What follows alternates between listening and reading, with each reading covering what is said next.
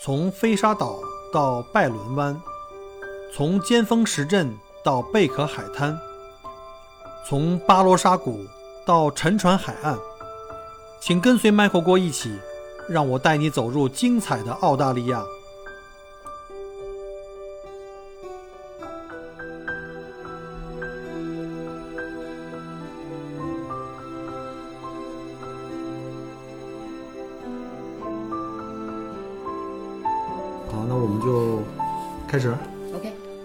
说说咱们认识多长时间了呀？应该是听声音是二零一八年的年初，哟，那你这个是第一批听友啊？差不多是第一批了。哦，因为特别巧的是，我老公刚刚辞职，然后这时候在家听很多很多的节目，嗯啊，突然有一天听到你的节目，我从他旁边过，我说停，你听这个声音，他的声音带着真诚，咱听他的，就这么巧。OK，你看我二零一八年两月八号还是九号嗯才开始我录的第一期节目，等于我刚一开播，当时我我偶尔还看看，我说我因为我觉得可能没人会听，因为你刚来谁听你的呢？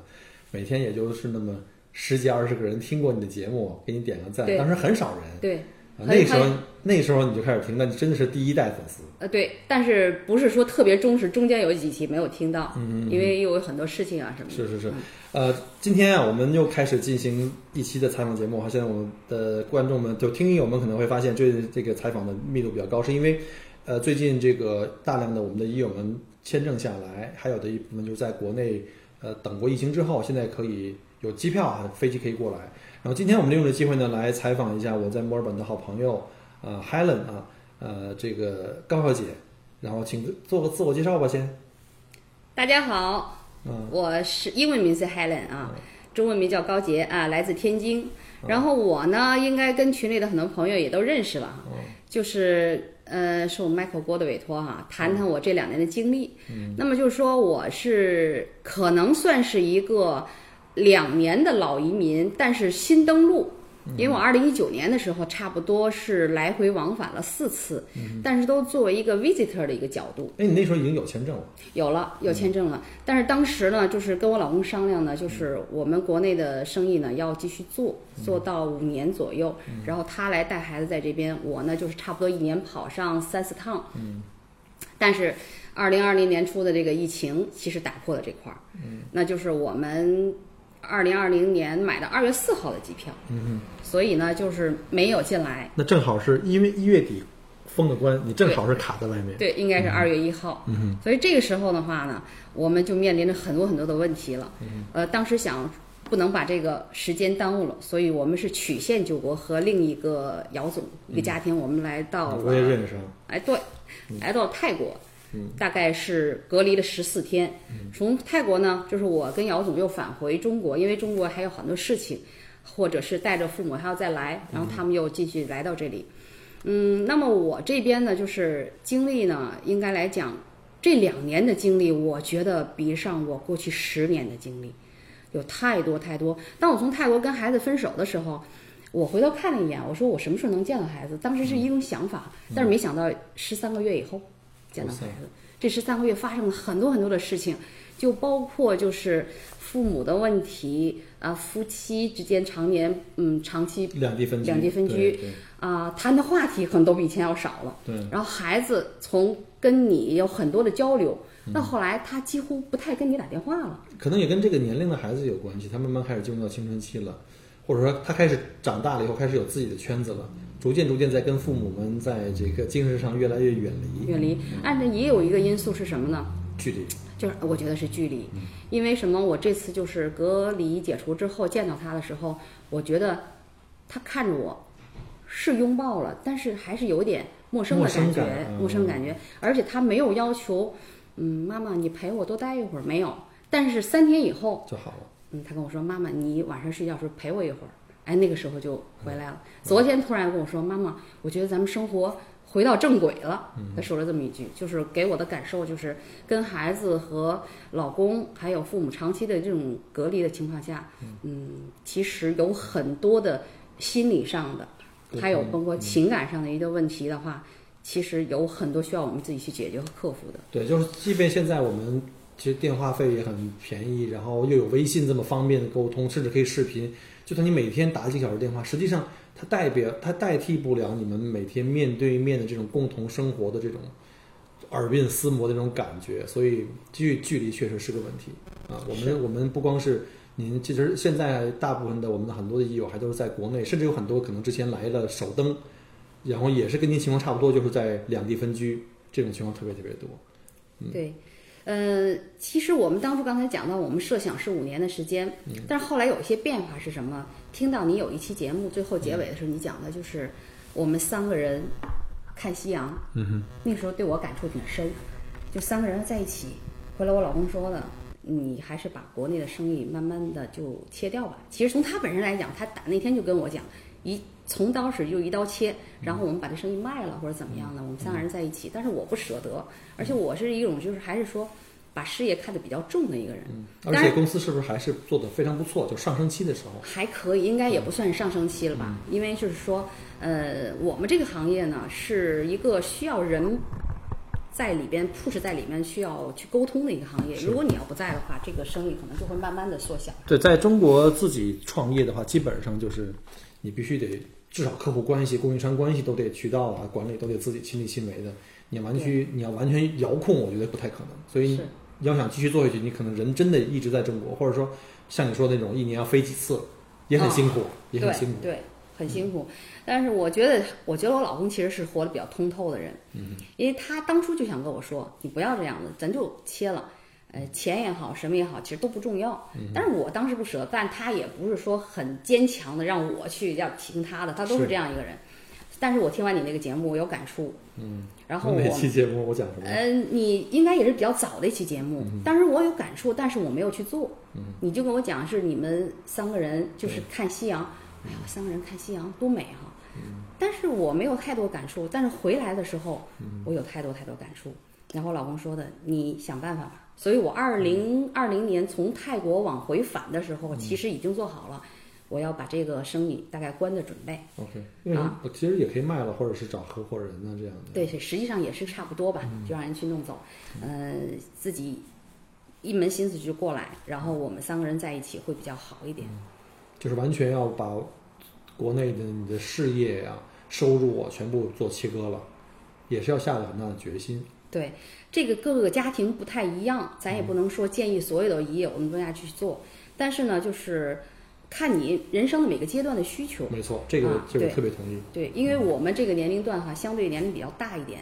我老公呢跟我讲，就是我们陪伴孩子这段时间非常重要，而且呢，就是咱们自己想吧，就是人类哈，他为什么是要组织一个家庭，是双方有男有女来抚养一个孩子，它必定有道理。对，没错。那如果说一个妈妈常年的带孩子，或者一个爸带常年带孩子，你前两天看到广州有一个就是一德他爹，其实他都会造成孩子一些心理的一些问题。对，可能我们并没有太关注。我是从啊、我是医科大学学药学的，嗯。我呢就是其实对营养和心理一直有兴趣，我自己在看，有很多东西，我就担心出这个问题。尤其是孩子在这个阶段，尤其在进入到青春期这阶段，其实家庭对他影响是非常非常大，尤其是父母双方的这个任何一方的这个缺席，可能都会对这个这过程中这个孩子的成长会有一个很大的一个影响。很大的影响，对，尤其我觉得女孩儿父亲的影响非常重大，非常非常大。我自己受益匪浅，因为我父亲其实在我的成长当中给了我很多很多的帮助。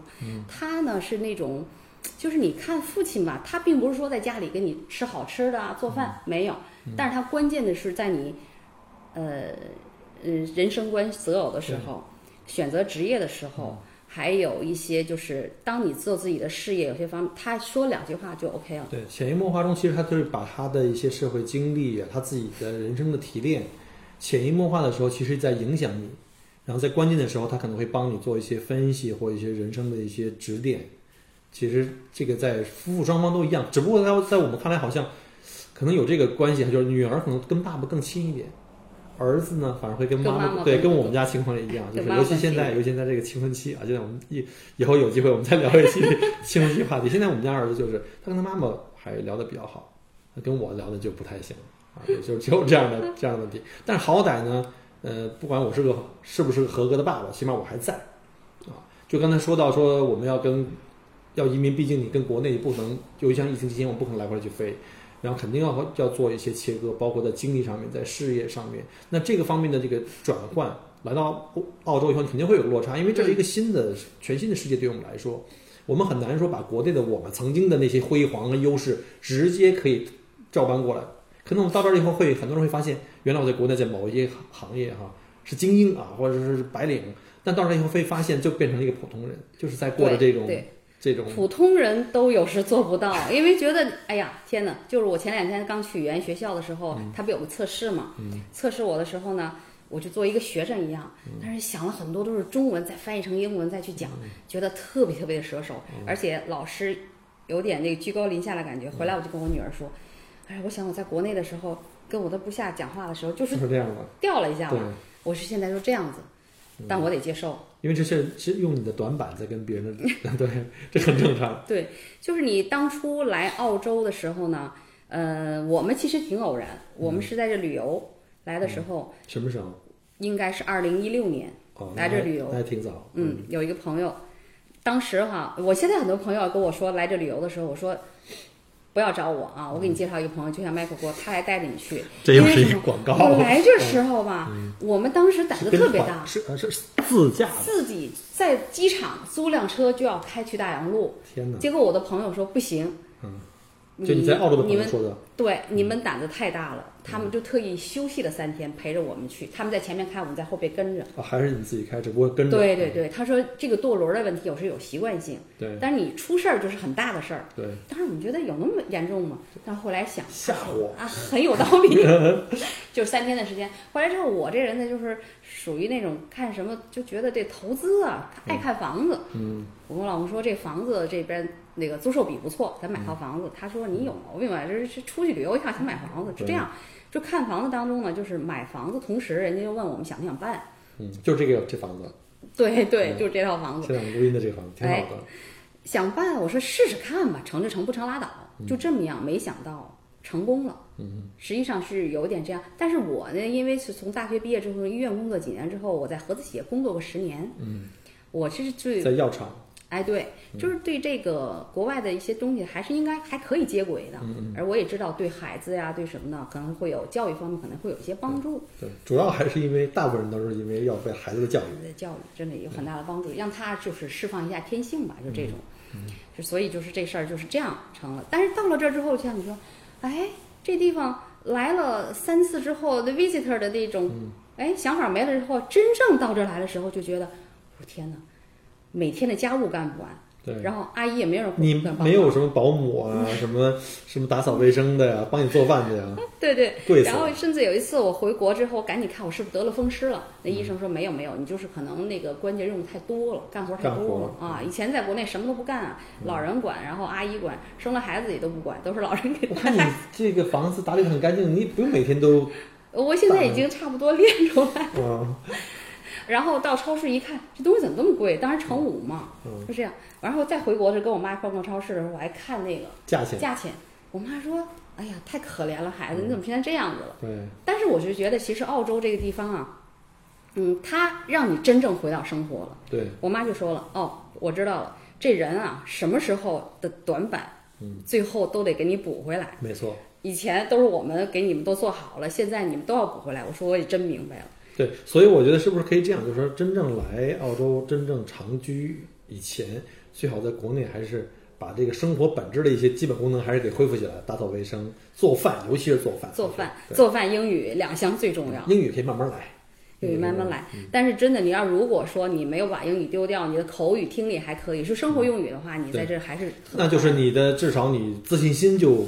比这个完全英语不行的要好很多，没错，嗯，是现在这种感觉，所以我觉得就是在之前，就像你说，把心态调整一下。我们把阿姨其实是两三个月都已经先辞了，先自己去干。但是到这之后也会碰到很多困难，哪怕你有一个水电煤的问题，你打个电话要一个多小时，在国内是不太可想象的。嗯但是你要在这儿生活时间长之后，你就发现这边呢就是好的阳光，好的食物，嗯对吧？有很多很多的运动场。如果你自己觉得你不去享受这个，你老想着这么不便利，那你就是跟自己过不去了。没错，没错。所以你到了这段时间，我觉得你要调整好你的心态，你要享受他能给你的东西。我看到老周又跟约了去打网球去了，他晒黑了，尤其是腿。这么冷的天儿，有肌肉对，现在是冬天，你看这么冷的天儿，穿短裤的，我说你冷不冷啊？已经活成一个澳洲人了。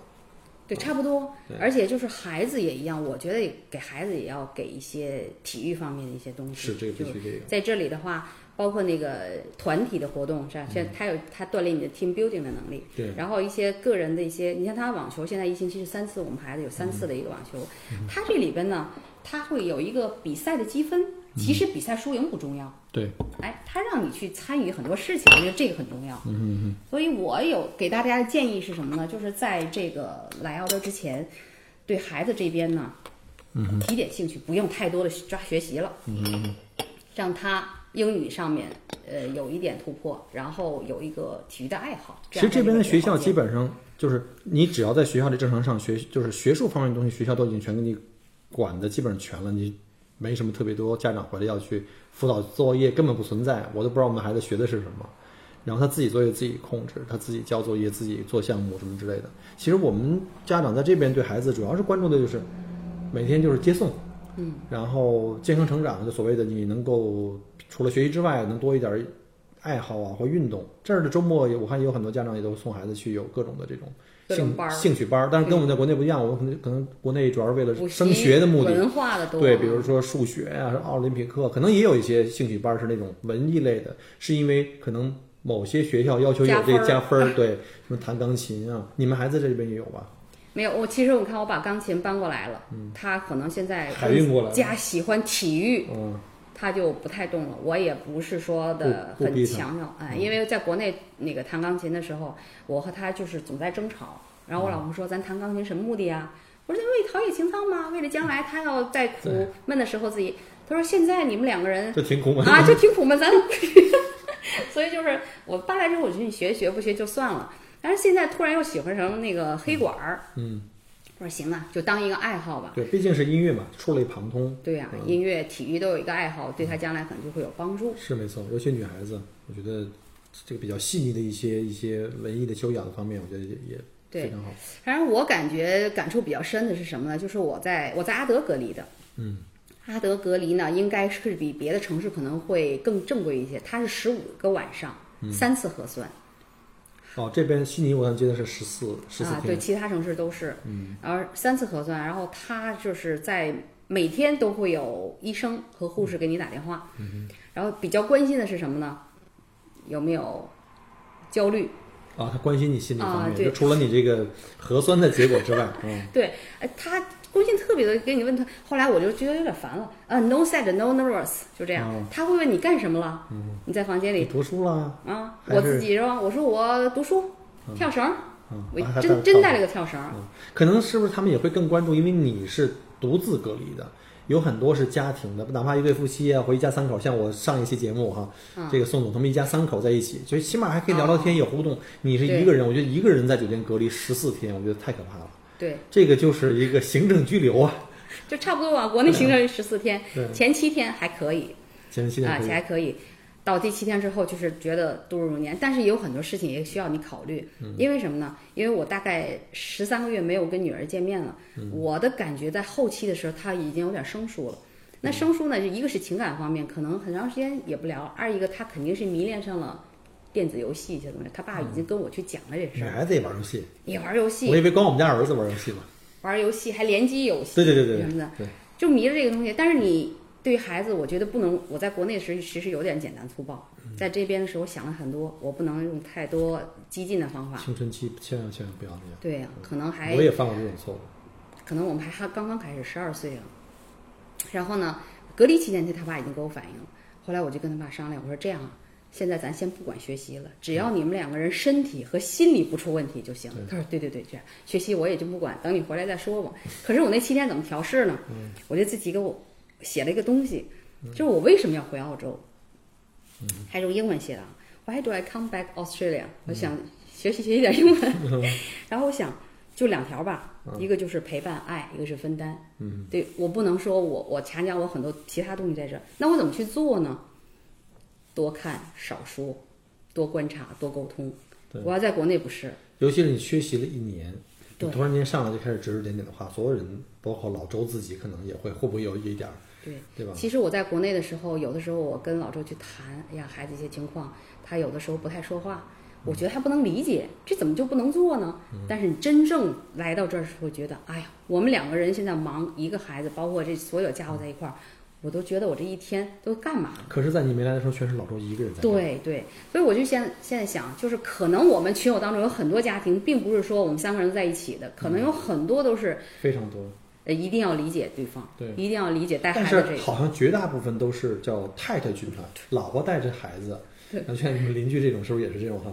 然后呢，老周这种的话是他自己勇于承担了这个全部的这个后勤，让你在国内还可以继续把事业再坚持一段时间。然后我周围的，包括国内的，还有这边都说，哎呀，我太佩服老周了，一个男同志。真的，我当时想，男同志、女士，女同志难道不难吗？但是女同志，我觉得她韧性会比较强一点。还有一个就是这种完全生活态的东西，可能女性本身的天性可能更更容易适应。对于男性，像我们这年龄，老周应该跟我年龄差不多，我七零的，对对，他对，所以呢，他可能会这个年龄男男人可能还会对事业上有一点小的期望，曾经啊，至少曾经，嗯可能他这个转换花的这个能量可能要更更大，要重新适应这种慢节奏的生活，而且每天老婆在身边也没人去沟通，对吧？还要每天照顾孩子的起居，我觉得可能更难。我作为男人，我觉得想一想都不敢想象。对我真是在国内我还没有完全完全，到这之后我是真的完全完全理解他了，这真是确实挺难的。对，但是真是如果说我们还算幺八八 B 还好一点，幺八八 A 的，如果你要再去做生意啊，那很多人真的去选择放弃，走的也也有不少，我觉对对得是。对，所以当初我也是觉得，我觉得这个如果条件够的话，嗯。当然最好是幺三二了，一步到位，你啊就全都 PR，你居住期要求也短一点，嗯，最次你弄个幺八八 B，你不用做生意，那那如果实在不行，那就那就没办法了，就得选择这个要做生意又要怎么怎么，但是我觉得还是短期，你一个人在国内，一个人在澳洲可以，我如果长期这么下去的话，真的很难想象，是，我觉得如果有条件的话，还是说尽量三个人在一起。对，就是这个这个方面，我觉得，呃，父亲和母亲不一样。我临来的时候，跟我父亲和妈妈都都讲到拥抱一下吧，嗯再见。然后呢，妈妈们包括我们婆婆都是掉眼泪，对，但是两个爸爸就不一样。我们爷爷就说，因为他刚刚脑梗，我说爷爷你要吃药。坚持，然后要不然睡眠当中要出问题很麻烦，对吧？我们现在不在旁边，我们爷爷说的，啊，我睡眠当中如果真没了的话，我还很高兴呢。八十五岁，就是他，他很理智，很客观。而我父亲跟我讲的是，你什么都不用想，走你的，只要你们三个在一起。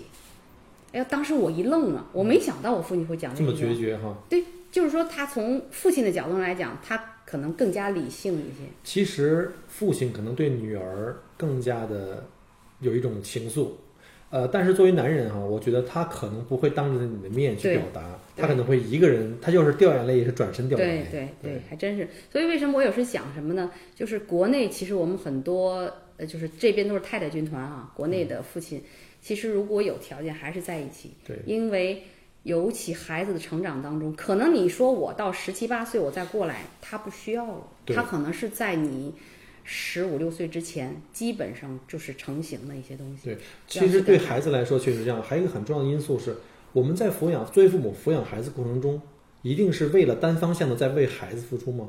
我们自己在整个孩子成长过程中有没有也得到反哺的一些收获？我们看到自己曾经小的时候如何长长大的，对吗？其实对我们来说，也又再一次的重新给你机会，从零开始长起来，对对吧？因为每个父母都是天生没有人当过父母对，都是从零开始学的。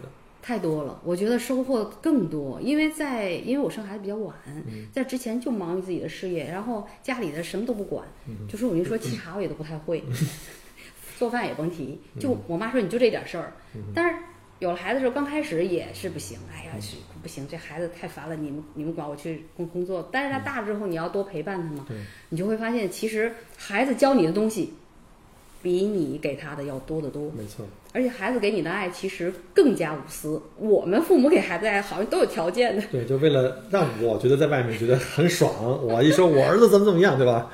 对就前两天，因为由于因为有孩子这个问题，我跟我老公也在交流。为什么说我说尽量夫妻双方在一起？因为我的脾气相对暴，他的脾气相对软一点。我说咱俩一定要配合好。我过去时候我要稍微有点过激，那你就拉我。对吧？我要是做的不行，你就一定要让孩子不能感觉到，就是我们完全为了这为了这就没有爱了这块，一定要得互相配合一下。对，其实有一个最简单的一句话，就是虽然虽然有点有点偏激，就是说，其实对孩子最好的教育就就是妈妈爱爸爸，爸爸爱妈妈，仅此而已。对对，在家庭就就是这样，没有那么多大道理，就是在一块儿天天生活，各种小的摩擦，互相的一些忍让，所有这套东西。还有一个就是刚才我想到，就刚才说到你这次再出来。包括双方的父母，包括隔代的老人也都送你。那其实像我们这个年龄的人，在这个时候选择移民出来，其实面对很多问题。比如说，我们下面有小的，可能已经在在澳洲这边扎根学习生活，将来长大。然后我，但是我们还仍然有牵挂的长辈在国内。那这个也是一个很麻烦，就非常非常在心理上很难去跨越这个鸿沟。你这个在这方面你怎么看？呃，这个太难了，我觉得，尤其对我来讲，因为我为什么是从啊回到泰国之后没有那么快的回到澳洲，是有一个特殊的情况，因为九月七号啊，九月九号应该是澳洲宣布是可以，我们做幺八八签证人是可以回到澳洲的。九月九号我记得非常清楚，九月十号我妈发现得了胃癌。啊啊，就就是这么就是这么巧。然后我想这是你当时是准备开放了以后马上买机票过来的。对，因为我当时想的是最晚十二月份它就会开放了，所以我九月七号是跟我的合伙人也都谈了，我说我不再来了，然后咱们就结束，我都陪伴他们。然后九月八号呢，就是给父母正好也买了房，安顿好了。嗯，还买了新房。哎，九月九号就宣布这个，挺好的，是九月十号，当时就傻了，也就所有的事情就安排手术啊。啊，化疗啊，就这，我不知道什么时候会回来，所以那时候我不知道什么时候回来。当时我们办这个移民的时候，啊，四个老人虽然都将近八十了，但是身体非常好，还帮我们做饭呢。说这时候突然来这事儿话，你只能先去应对。然后我老公一看，那那爷爷那边也会出问题了，那怎么办？可是真的移民是一条不归路，尤其在孩子的问题上，如果说你要回去。再回来，孩子要重新再重新开始，这个年龄很难了。很难，而且我觉得刚开始的时候，我们总是把孩子想象这有什么很难的，我们太难了。实际上，我觉得现在我们要平等的从孩子角度来讲，对孩子来讲，他要他不知道学习会怎么，他会觉得我的朋友没有了，到这边重新来，重新来。其实对孩子的就是心理问题，我们也要去关注他。没错。所以后来就是我一直陪伴我妈这阶段，就是差不多半年多的时间，就跟他同吃同住。这个时期其实跟孩子也是交流的也有点少了，嗯，然后呢，也是商量着是不是他们俩要回去。当时你们也商量这个问题了，对，但是不知道什么时候回来，我估计可能两年或三年的时间。但是我老公我觉得他还是比较理智的，他说如果回去了。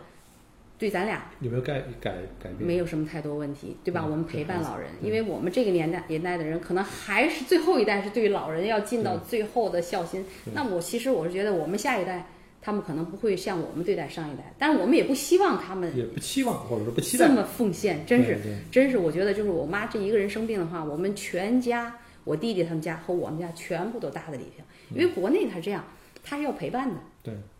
我妈做手术十住院十天，我是七斤就没了，因为太多的事情都要你一个人去去做，对吧？然后你后边的治疗呢，我本身又是过去我们俩都在医院工作过，嗯，那还好一些。对流程啊，对里面的这些规则呀，都比较。我还都能找到人，就是包括配业中心同学啊，都会帮很多的忙。这还碰到这么多的困难，嗯，然后呢？我觉得就是我晚上还要抽出点时间去看看那 guideline 那些东西，因为我毕业的时候，因为医学是个更加一个进步的学科，对对，你根本就不知道那些肿瘤病人也没那么多呀。对，因为看 guideline 看个医生，他这样医生他不会跟你讲太多太多的东西，因为咱也理解他会碰到一天做四台手术，全切手术下来都已经七点多，他才跟你讲那么多，对吧？那咱自己要多看一下，再跟他去交流，这后续治疗该怎么去做，每天都要在这种状况下。然后你想有一天你会走的时候，他们怎么办？就是好在我们都不是独生子女，但是都给他们安排好。但是但是对他们来讲，就是真的是一个呃很难割舍的一件事。对我们也是一样。而且你那个时候你你很难想到说，那我把这一切先放下。比如说，就算你有兄弟姐妹，嗯，你放下自己一个人飞过来，因为你现在疫情的情况，我什么时候再回去不一定。而且他在医院里的状况，你也不好不好说，对，所以很多未知的因素，所以你当时真的也真的是特别的纠结。特别特别的难，特别。当时我想的时候，我真的没有订机票，但是有一天呢，我妈跟我说，我只做六个疗，我后边不做了。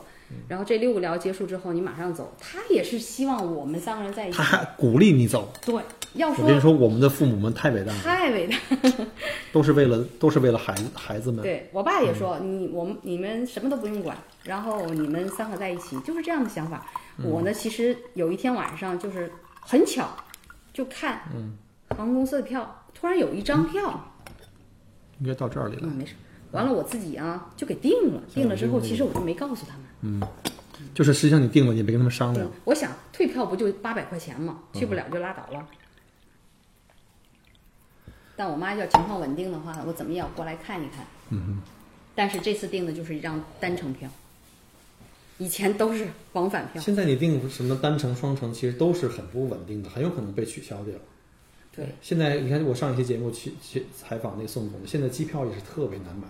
取消率特别特别高，各种的路况，很多人就一下订了好几套票，因为对随时准备的都被取消，或者是至少我能留着一张。是建议大家还是从官网上订。嗯嗯，我当时选的新加坡航空公司。嗯，我觉得像嗯马来西亚，包括什么越南航空公司，可能它不靠谱的因素会多一点。对对。所以选择新加坡。国泰也也是。啊，国泰它可能也有其他的因素。新加坡航空呢，它相对独立一点，而且过去咱一直想做这个哈，这家航空公司我觉得非常好。对，服务也很好。而且在它官网上订，嗯，可能会更好一点。将来万一退票什么的，它会比较快一点。找票代的话，就是服务费是不退的，机票通常是可以退的。对。但是还有很多航空公司就比较耍流氓，他不退钱，给你一个代金券，像泰国航空公司。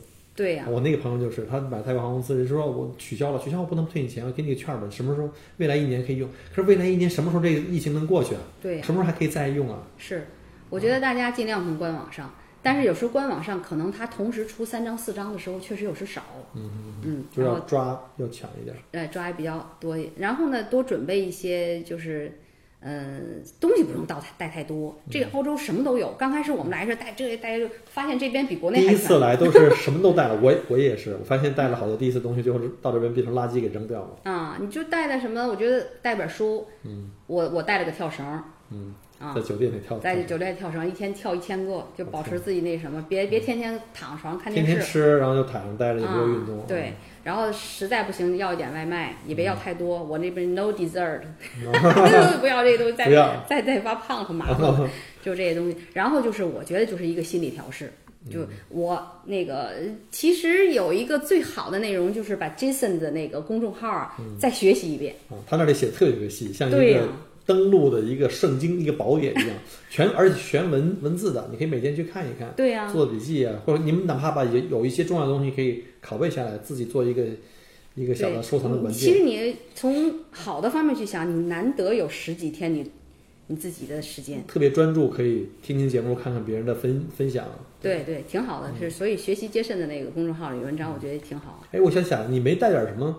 像什么方便面呀，什么他们说隔离期间呀，方便面那那都是大餐，方便面呀、榨菜呀，榨菜肯定要带，对，乌江榨菜，对，要不然的话，你说你这十四天天天吃西餐，根本受不了，受不了。我自己要了一个那个 E A S I 的那个外卖，啊，E Z 啊，那第一次送了，完第二次阿德是这样，他阿德他可能是要你那个 Uber 的，嗯，来送 Uber E，你这个可能不能送，但是第一次他收了，第二次他就没让送，哦，嗯。它有些限制，它不像墨尔本、悉尼这些当地的华人的外卖公司和这个餐馆的服务覆盖可能更好一点。他那边我觉得还是比较严格，他规定的可能有两家可以送。我一看那 Uber 上的都是西餐，我还是吃不了。所以方便面还确实必带，但是有时它有含肉的那个包嘛，你就可以拿掉什么的，自己可以沏一点儿。你十四天也也很快就过来了。最重要的，我觉得还是这个心理的调试，再学习一些澳洲的一些东西，你要自己要去放空一下自己，对对吧？到这边来，我怎么样去调试自己？你全家的呢，多关注一下孩子的一些，你不要老想着，因为我们看有很多幺八八 A 的一个生意来刚开始的时候，其实父母还是蛮焦虑的。是你这种焦虑，其实孩子能感受到。你可能觉得，嗯，这多好啊，也没有作业什么的。其实他们孩子也会有焦虑，多关关注一下孩子这个心理。然后三个人在一起呢，我觉得有可能在国内的时候，你们可能这是下班之后才在一起，对，在这儿几乎二十四小时，可能其实矛盾可能就会有了，对对吧？怎么去调试？然后对孩子是不是太多的关注？这个所有心理的东西都要去调试。这一点调试情况下，还是说我们多做少说。其实大人还是要注意调整自己的心心态。对，就有其实我发现大部分刚来的移民，刚开始还不太适应，就是他的自己的那种交流状态，其实还跟从国内那种就是工作很忙啊，什么加班啊，事业生活上的各种压力，他还没完全放松下来，所以对很多事情都会焦虑。我。看房，我租房，我什么孩子要找学校，其实可以慢下来。您能不能把自己的节奏先，比如说乘以一个零点五啊，把这节奏先放慢下来，慢慢慢慢先在速度上先融入。对，一定要速度上慢下来，就是心态的速度慢下来对，来。没错。在家里干家务的速度提升，对对，这个这个 是要的。真的就跟踩了风火轮儿一样，在家里你要赶时间啊，要去因为你这儿的饭你也不适应，你要自己做呀什么的，要看 YouTube 这怎么做呀，这个饭没做过呀。但心态一定要调试好，你的焦虑会影响到孩子，会影响到你的另一半儿。然后你的另一半儿呢，要是善于说还好，善于沟通也好，不善于沟通，其实倒暴露出来很多的一些矛盾。对你这么一说，我都有这感受。你看你这房子还好，就是跟我们在国国内住的差不多，面积上打理打理面还可以。你看我搬进新房以后，我老婆天天抱怨，差不多五百平米，楼上楼下每天打扫，还有六六对呀六两只狗我我都不知道当铲屎官，还要给全家人做饭。你看我们现在，他天天在家里吃，天天做饭，对，天天做三顿饭，还不是三顿饭。老人太这吃的时间跟我们不一哦样，吃的内容不一样，他一天可能做五顿饭，还要给孩子做个午饭带走，嗯然后每天还得遛狗，全家人的什么，包括两只狗的理发都是他一个人做。啊，我觉得你家人太能干对，了。所以我觉得我现在觉得，哎呀，我我还我还是挺幸运的，我什么都不管。对啊，我老公刚才走神是，你问问麦麦克锅家里卫生怎么做的？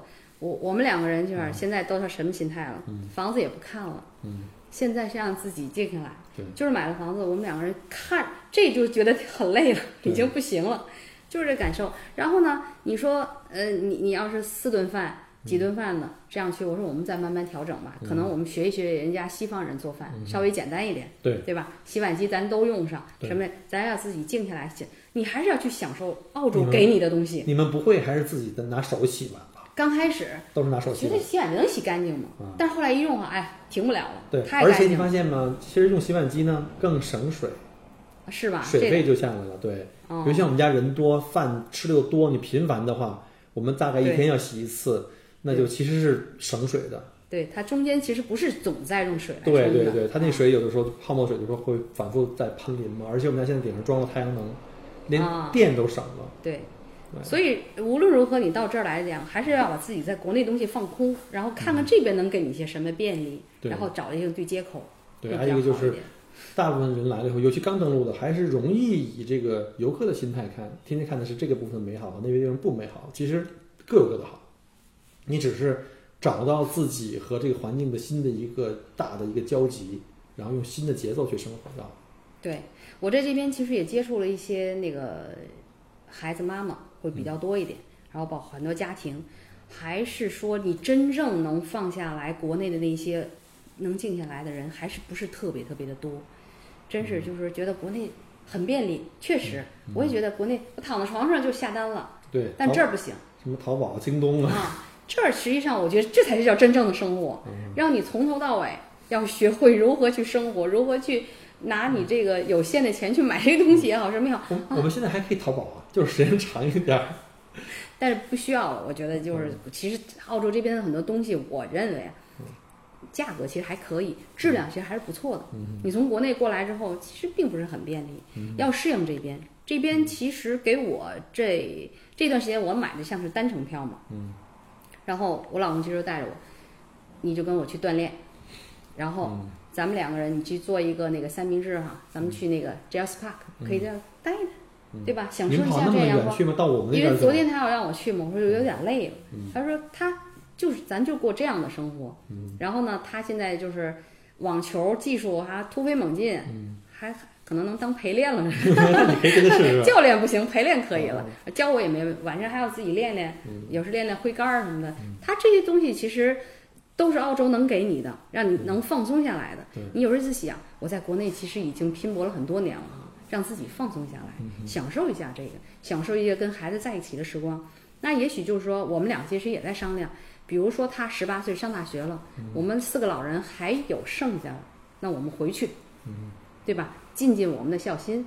那你在这可能你还有六年的时间，那这六年的时间你也不能光想着我国内如何怎么怎么样，不要想。对，这六年时间我就在这儿跟孩子一起成长，然后我们能享受澳洲给我们带来的这些食物、阳光、这些公园、设施非常好追。求生活，对，你说我想在这儿能挣很多钱，那是不大可能。嗯但是我在这里，我觉得如果你要肯放下姿态，挣一些小钱，嗯，实际上比国内还是容易的。嗯，就是一定把心态对这边其实你越入门的那种工作，反而更容易去，就是好像比国内更容易去存活。比如我就做一个清洁工，啊，很好。一小时都三十几、四十的这种收费，你想想也都可以。就是四十澳币的话，三十多澳币的话，一百多块钱一小时，对吧？当然你要能放下了自己心身段，就想我当司机、当导游，也能养活一家人。对，而且那儿那英语得好啊，你呃而且你当导游的话，你得有知，就是我跟我朋友讲就找你来一样。我说实际上你自己去，你可能就看看就走了。但是你要是跟就是比如说我我把你的公众号也推荐给他们嘛，就是你看一看，你跟他游玩了一圈之后，你还能学到一些知识，对吧？还有知识之外的很多东西，还交一些朋友，就这样的话，其实还是蛮好的。但是容易被忽悠的就移民了。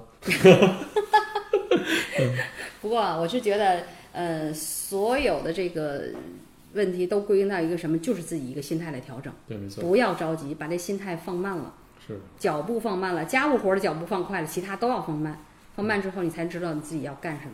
对。其实我觉得人在不同的人生阶段，可能你需要的东西不一样。比如我们在二十岁的时候，可能刚刚走向社会的时候，我们需要可能，其实，在需要社会那个时候才离开大学，我才觉得我开始学习的时间才真正开始。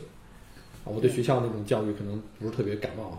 真正我觉得我的人生中增长最快的就是毕业以后的那十年，从事业上，从工作上，然后直直直线在上升。但是你到三十岁以后，比如有家，开始你可能重心开始有一点倾斜啊，不当然不能全部倾斜到家庭，可能还要，毕竟要养家糊口。可是到了四十岁以后，可能我们生活的状态又变化了，上面有老人，下面有小孩子，可能这个年龄是最心力最交瘁的对啊，事业上的就发展可能也到了一个所谓的高原状态或者一个瓶颈的状态，你很难再往上有突破。然后甚至在四十岁往后，我们可能考虑到就是要回归生活的本质。你到那时候，你说我在跟年轻人去竞争，什么在什么挣自己的第一桶金或第五桶金，其实意义不大。就当然了，前提是你在至少在物质生活层面上已经到了一定的程度，你至少是可以说小康啊，衣食无忧。那在这之后，我们应该更多关注什么？就应该是生活的本质跟我们所谓的这个生活的质量。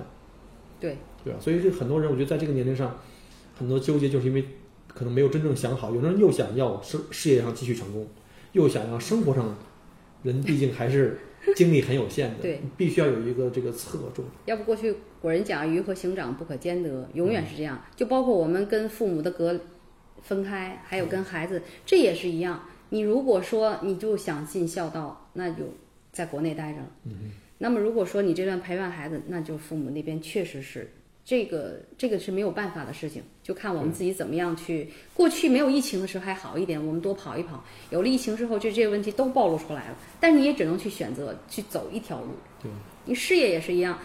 我觉得就是，嗯，在国内的时候呢，我们其实赶上了改革红利，我们还算不错。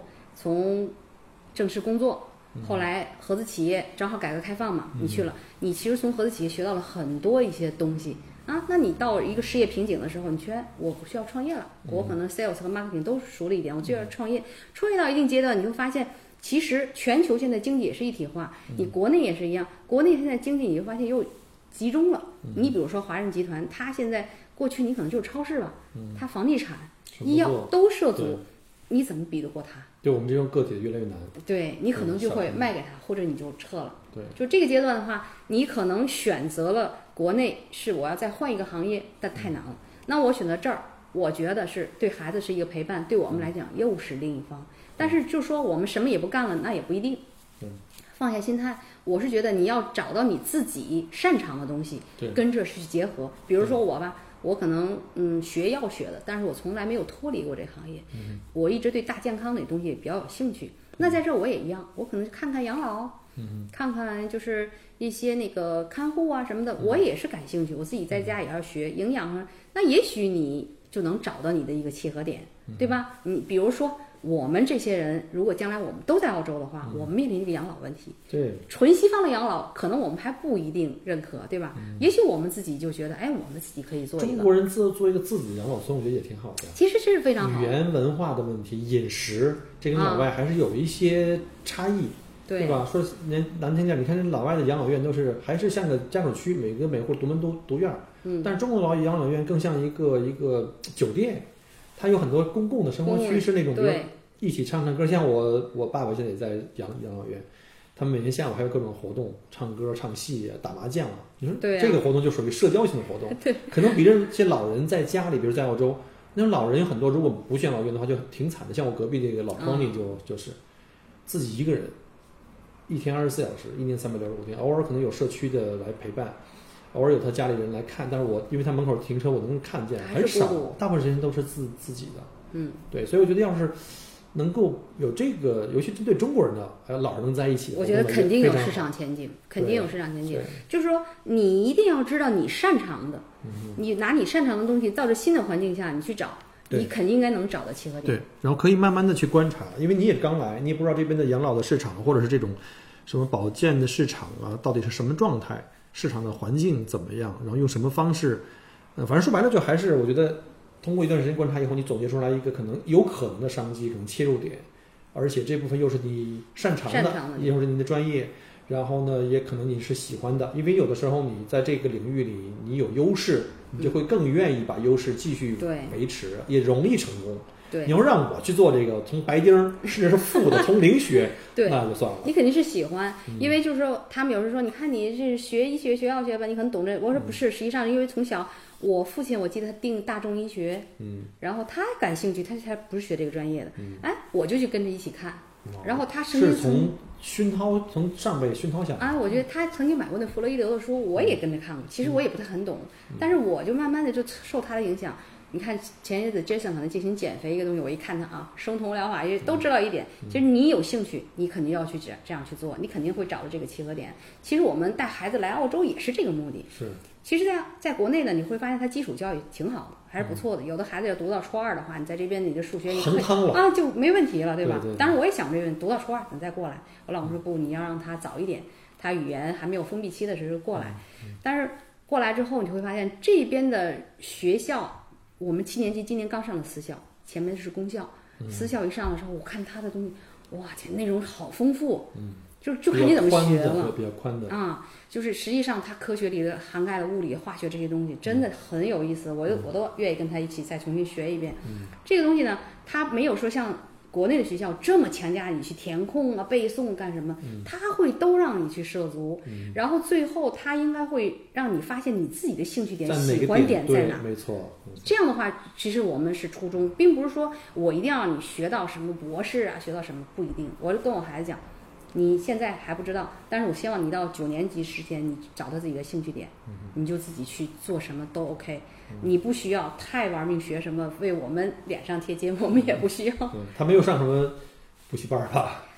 他爸爸给他报了，报了之后也是为了占他时间，怕他玩太多的 iPad 啊。但我们已经商量好了，哎，Term 二结束之后我们就就结束了。你就把学校的弄好，然后你上了很好的私校了，还补什么习啊？之前嘛，就是怕他在家，因为爸爸有时一个人盯不住做饭啊，还他全都是干脆就出去，哎，反正怎么着也会那个收获。但是有一点可能就是对他们来讲，writing 是比较难的，嗯，对，就是因为母语不是嘛，对，啊，就是 writing 要多阅读啊，多写，多乐心写作文这块儿。完了我就跟他讲，你现在我也不要求这个学习成绩有多好，你进来就是不是你的母语，你要有一段时间给他，让他去。他是五年级，OK，应该是五年级过来的。小学还可以，我觉得整个小学来是没问题。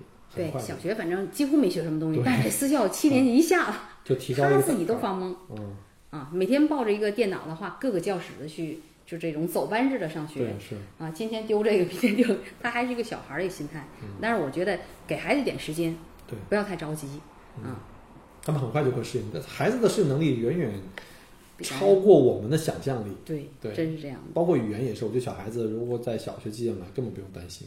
对语言，我觉得绝对不是问题。但是你可能升到中学之后，你很多学术的一些专业的术语了，那你还要在阅读和在一个基础上才会有，对，要不然阅读量很重要。对，你们俊俊就特别爱读书是吧？对他就是比较。我们其实读书还是不行，要跟他讲多读。他现在可能还不知道，我说你多阅读，你有一天就会有收获。你可以带他去附近的图书馆去办一个图书证。所以我觉得就是从孩子和咱们都把心态要调的慢下来。对。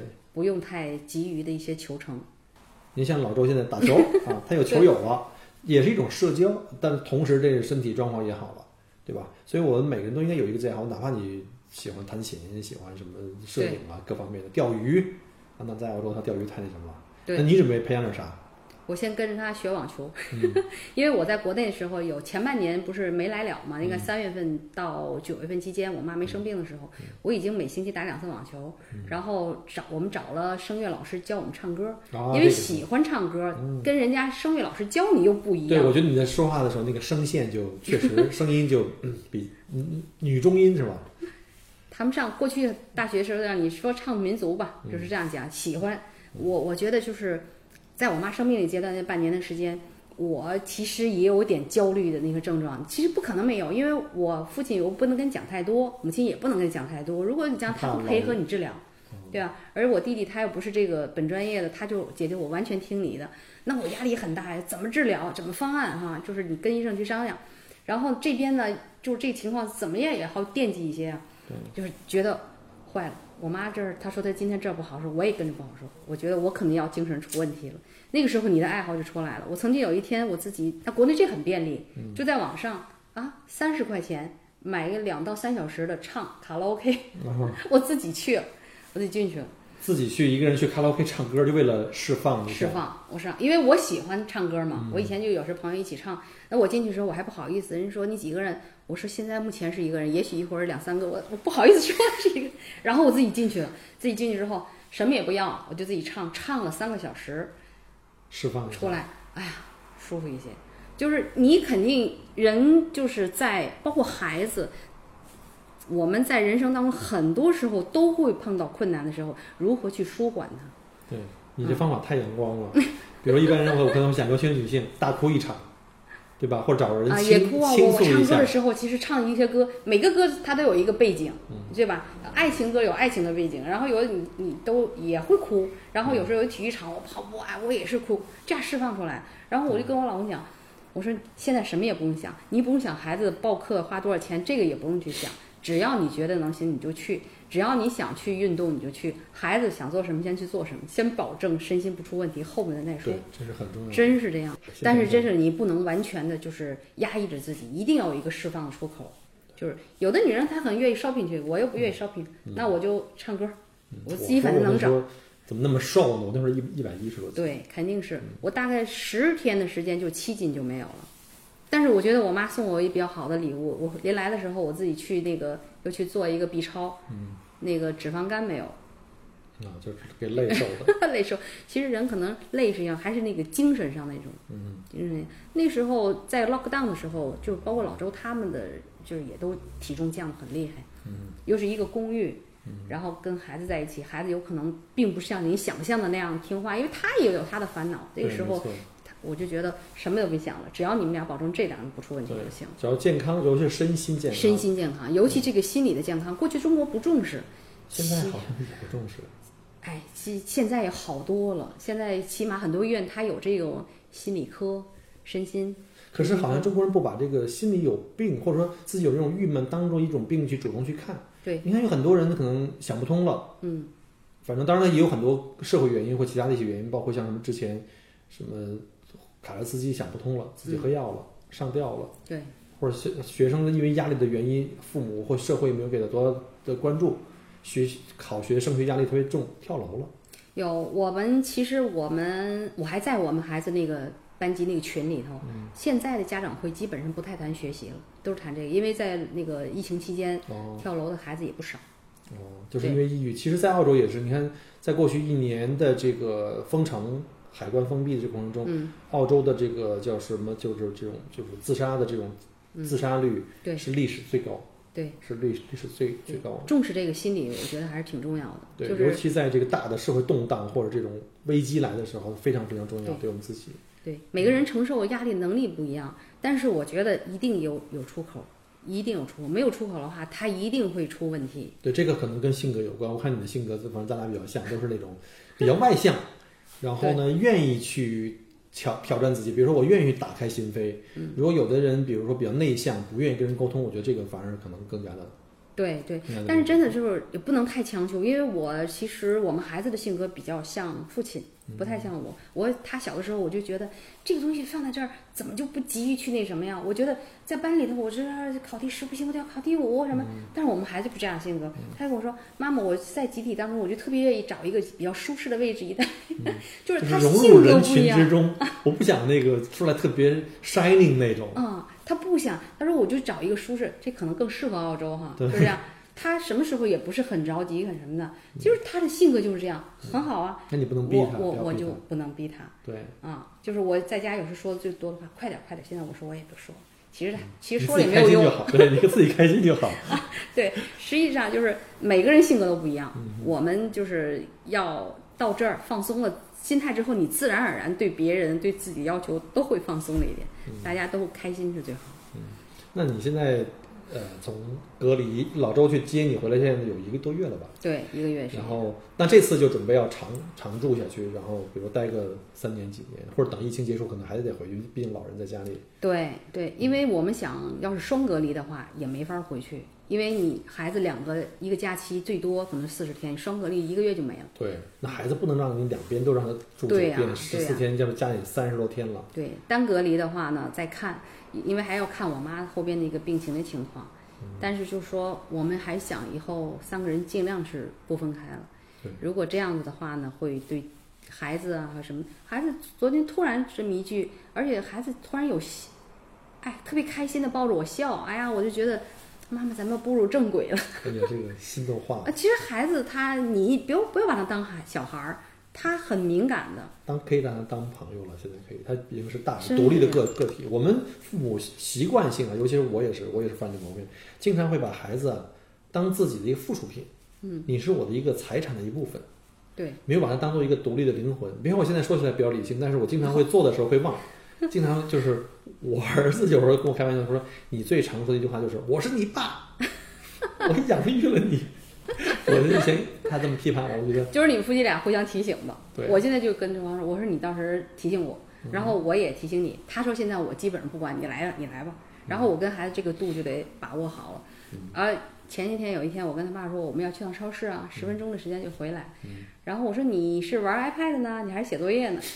哈，他就哈哈笑，抱着我，当然是玩 iPad。其实我知道我走了之后，他也不愿意学习，他肯定要偷看 iPad。对对我说先给你看，我没有完全就停了他，他自己也笑。但是你点到他了，啊对仅此而已。啊，他特开心，是吧？就跟你那个，你也不要太严肃，太严肃的话，孩子其实他听不懂，他还是小孩儿。对，甚至有的时候你像我原来有点说的多了，有的时候我是开玩笑，或者是就跟他就是打哈哈，反而我们的孩子会觉得，你看你又在逼我学习的事儿了。其实我并不关心他学习，因为实际上我也没关心过，人家都是自己考出来的。所以后来我一想，干脆就放羊算了。对呀、你们觉得你可以啊，他自己考出来了。但是我不关心学习，我是关心他得有个爱好，体育运动。他老是在屏幕上的时间特别特别多。嗯可能稍微小的时候培养会好一些。对啊，那时候我还带他们去游泳啊，有时候去爬山啊，干嘛的。现在大了，反而不愿意跟你参加活动了。所以我建议就是，所有这个听友们，如果你孩子还小的时候，他们在还还愿意跟你一起旅行啊、出去游啊，或者有一个共同的爱好项目的时候，一定要珍惜。对，当他走过这个人生的这个这个这个这个青春期开开始，因为我们家孩子十六岁了，现在高二，他逐渐开始渐行渐远了。嗯，原来我跟我儿子最大的交集是什么？你猜？打游戏。打游戏，其实他应该是智力很有的，智力在线的孩子。这游戏打好了，其实孩子非常聪明，就是他自己要控制好就 OK。对，但是这个自律能力呢，可能还要慢慢培养。反正我觉得我们孩子十二岁，他现在还没有。现在我只能跟他说二十分钟吧，还是给他一点不给他的话，他也是那什么，给他时间，然后我才稍微盯一盯，慢慢的就是做饭的时候，然后跟他聊聊天儿，哎，回来吃饭，我几乎也不安排别的事儿，跟他一起啊，慢慢慢慢也还好。就聊生活，当朋友就好。啊，对，他先跟你做朋友，然后才会接受你的意见。没错，没错，没错。所以呢，我之前犯了很多这种当这种传统式家长这种错误，但现在改的话呢，对我来说比较难，其实对孩子来说也很难，因为他已经心防备心理很强了。嗯所以他现在有什么秘密的事儿，愿意跟他妈妈说。因为我们过去受到教育就是这样，对因为我们的父母也是这样。对，其实每个人都是他自己父母的一个小的缩影。可能我们会比我们的父母有一点点进步，人类就是这样吧，嗯一代比一代稍微强一点，但是你一定有你的前一代的影子。有太多原生态家庭，而且像，所以这也是如果你在国内还不太明显，嗯但是大大环境如此，呃对呀、你到了这边之后，你会发现自己很多你想抓的东西其实抓不到了。对嗯，抓不到的情况下怎么办？那只能抓大放小，对，就方向就就好了。对对，也让自己也充分的享受澳洲的美食、阳光，对还有这么多精英人士，所以你把这个东西放了以后，你不把这孩子作为自己唯一的一个什么所谓的我的人生后半生的一个主要的一个项目，哎，千万不能。千万不要，它根本不归你了，已经。对，反而你会把更多的时间跟注意力放在自己身上，自己的生活品质，就像当地老外一样，十八岁以后孩子就全都跑了，这样也好，这样给我们一个就是第二次人生，就是我们可以把孩子培养成人以后，我们可以又开始独立，成为一个小的家庭单位，自己两个夫妻之间开始培养自己的兴趣啊，或者是生活质量啊这样的。对，而且我觉得，就像我们可能现在我刚来是，现在车我还没开了，就是语言可能要再熟一点。你这车怎么还没开上啊？老周跟我说，你要找别人去带你练，他害怕。千万别自己人带，对 对对，当时我生愁，你知道吗？生愁。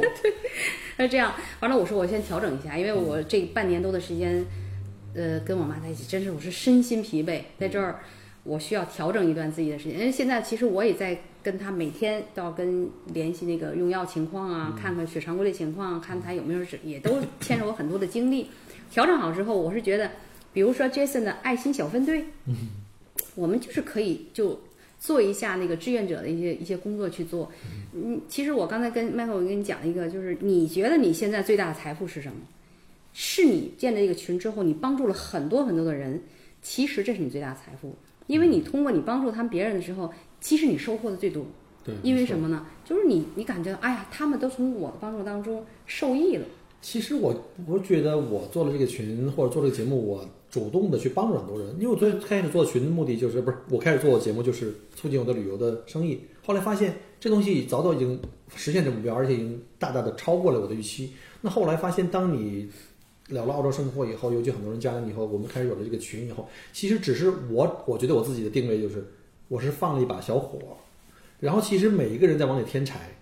大家在互相帮，有的时候我的东西都是从群里去学到的，因为毕竟每个人都不是在，你只是最多在自己领域和自己的视野里面可能知道多一点，对但是每一个人都是一块拼图，我们每一个人都不一样，把拼图拼在一起以后，会发现这个整个这张图特别特别大，你只是中间的一小分子而已。对可能我在最开始是那个点火的人，仅此而已对，啊。所以我觉得我大的收获，根本都没有想到，对我根本没想到，现在二十二个群。啊当然有很多群是重叠，还有很多群这可能很少，可能几十人不到一百人。但我们大群像墨尔本的群或大的那个大的群都已经复制成一个两个这种的了，都是将近五百人的群了。对而且我觉得我最大的收获就是收获了一帮特别就是价值观交集特别大的人。就是我们可能在国内可能年龄很相似，因为毕竟我们这个投资移民这边这这边大家都在四十岁到五十岁之间特别特别多。然后在国内都是受过良好教育，然后你的这个都是曾经自己不管是做白领啊，在外企啊，或者是做这个自己创业，都是相对来说比较金字塔比较高端的这些吃过见过的人了哈。所以我们很有很多可能有很多这种就是价值观的这种交集。所以我觉得我最大的收获就是交了更多的一些朋友啊，虽然这些朋友百分之九十九点九九都没见过，没见过。聊了很多年，有很多人聊了很多年都没见过。呃，怎么说呢？特别逗的是，前两天我被一家公司请去，我就不提了，因为怕有广告协议。参加他们的中秋的一个年会，可能他们那全都是合作伙伴或者是这个客户，只有我是一个特别奇怪的人，我既不是他们的客户，也不是合作伙伴。然后竟然我在那个现场，他们介绍我了，啊，我搞得特特尴尬，说喜马拉雅什么什么主播，旅游博主，对，我觉得特别尴尬，就是别人都是什么这个公司老板，那个公司老板，特奇怪。结果我刚坐下，我说我就起来示意一下，我刚坐下，好几个人给我发微信，咱们群里的，我从来没见过。啊说郭哥你也在，我在 哪个哪个桌上。然后我觉得，哎呀，觉得突然间觉得有一种我曾经点过的火，这个结果这把火又重新把我照亮的感觉。所以我说，其实我们这些人陆续登陆，嗯，对吧？这些人可能刚开始都会比较难一些，我们过了那个阶段之后。我们其实都能发现我们自己身上有很多的东西。这些人在一起的话，完全可以做一点事情。没错，这做这件事情的话，不是说我们要挣多少钱，有多少金钱，是让自己有个事情做。对。而且我觉得还是要做这个，就是像那个 Jason 那样爱心小分队。嗯。你同时会让自己的这个情感会升华。其实就是那个马斯洛的五种需求最高级的需求，它绝对不是那种物质的。物质有了之后，它绝对是精神上的。现在能到澳洲来移民的。尤其商业投资移民，你已经早就过了生存跟安全这种这种最基本的这种生理需求，你一定是在追求一个更多的，就是我如何去实现自己人生的这个价值的体验，对吧？就是或或者说我帮到别人会很开心，对，绝对是。对，我我曾经其实跟我妈妈讲过哈，就是，呃，因为他们老人还是特别注重那种亲戚的这种关系。我说没有问题，亲戚我就是医院里我很帮忙，但是我跟你说，我跟我妈讲。其实亲戚是强加给你的，但是后边的朋友全是你筛选的，一定是一些人生观、价值观差不多的人才能走在一起。做不做其他事情，就是坐在一起聊聊天，就谈谈孩子，谈谈未来，都可以让你自己的身心是一种放松。啊，所以我觉得非常非常好，就能认识这一帮的这个听友啊或者益友，所以我自己觉得我自己是收获最大的。对，虽然这个失业了一年多，但是还是感谢各位，各位给我很多的支持。你看我自己。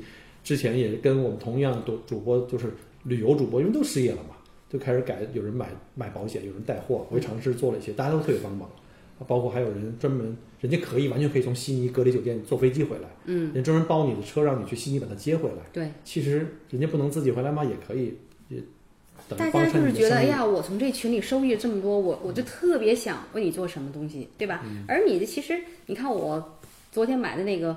猕猴桃我还说了，我现在吃最好猕猴桃就是上次你推荐的那个啊，在国内那个秦岭，特其实特别好，是，但是它就那个阶段，嗯，那个阶段后边就没有。我说这就是真的，你要说全年一直有，肯定是不好吃。后来我跟我们公公婆婆都都我们都回购了几次嘛，就是说 就是说怎么讲呢？就是你看你可能做这个呃群，然后你并没有说我想更多的金钱，但是你在里边给大家推荐的东西也都是比较好一点的东西，然后我们大家就觉得我们这受益这么多，那我们也。特想去奉献，所以这个群越办越好。那我们每个人要是说都 landing 到澳洲之后，我们在这群里也尽量的多为别人做一些事情。对，尤其像我们今天做这期节这期节目也是，其实从你的角度上去分享你自己整个这个从移民到澳洲这个过程，包括在疫情期间，包括家庭的这个关系，对上对下、夫妻之间很多这种这种分享，其实对于我们准备登陆的或正在准备签证的这些人。其实有很大的这个指导作用，希望是对，非常非常感谢。我们不论是你选择还留在国内，还是说你要来澳洲，嗯，我觉得最重要的是你在不影响你太多事业的前提下，尽量三个人在一起。没错，嗯，这是第一点。第二点就是，我觉得不要只关注你自己，多关注孩子的一些心理健康，这也比较重要。第三点是，如果我们将来到澳洲来之后，我们除了自己在这群里受益之后，我们尽量把自己的一些好的东西分享给大家，帮助大家，那么我们群就会越办越好。那你这个群主其实越来越轻松。其实还有一个就是，呃，大家分享了自己很多的这个经验，其实更难的是，也有一些已友呢分享过自己的走过的坑。其实这些东西呢更重要，就让别人小心以后在这同样的问题上再一次犯错。一般人都不愿意把自己的丑事儿啊，或者说自己的一些不好的经历分享出来，但是这个方面也是很难的。对，嗯，对，我觉得在大家的这个等于是在群里呢，其实是群策群力，我只是最开始做那个点火的人。好，众人拾柴火焰高。对，没错，没错，没错。那今天非常感谢 Helen 帮我们来分享一下他最开始移民澳洲以及中间的一些曲折。时间长了以后，你慢慢也会对澳洲生活的理解更加的深入。更深的理解。希望我们后期也有机会能够再进行第二次、第三次的这种追踪访谈。没问题，好吧。如果有感受的话，肯定跟大家分享。谢谢你。同时呢，我们也非常感谢在这个呃平台上收听我们节目的所有的听友的支持。然后呢，如果您想在节目后面呢呃了解更多，也欢迎加我们的微信，或者是入我们的听友群或已友群。那我们就先这样。好，再见，谢谢大家，拜拜，拜拜。感谢您关注和支持我的节目。除了音频节目，也欢迎您同时订阅“麦克郭聊澳洲”同名新浪微博和今日头条，以及同名微信公众号，里面有很多旅行、移民相关的资讯和攻略。如果您正在规划澳洲旅行、留学或移民，欢迎您加入我的听友群和移民交流群，有更多精彩在等着您。Michael 郭约您相聚在澳洲，我们不见不散。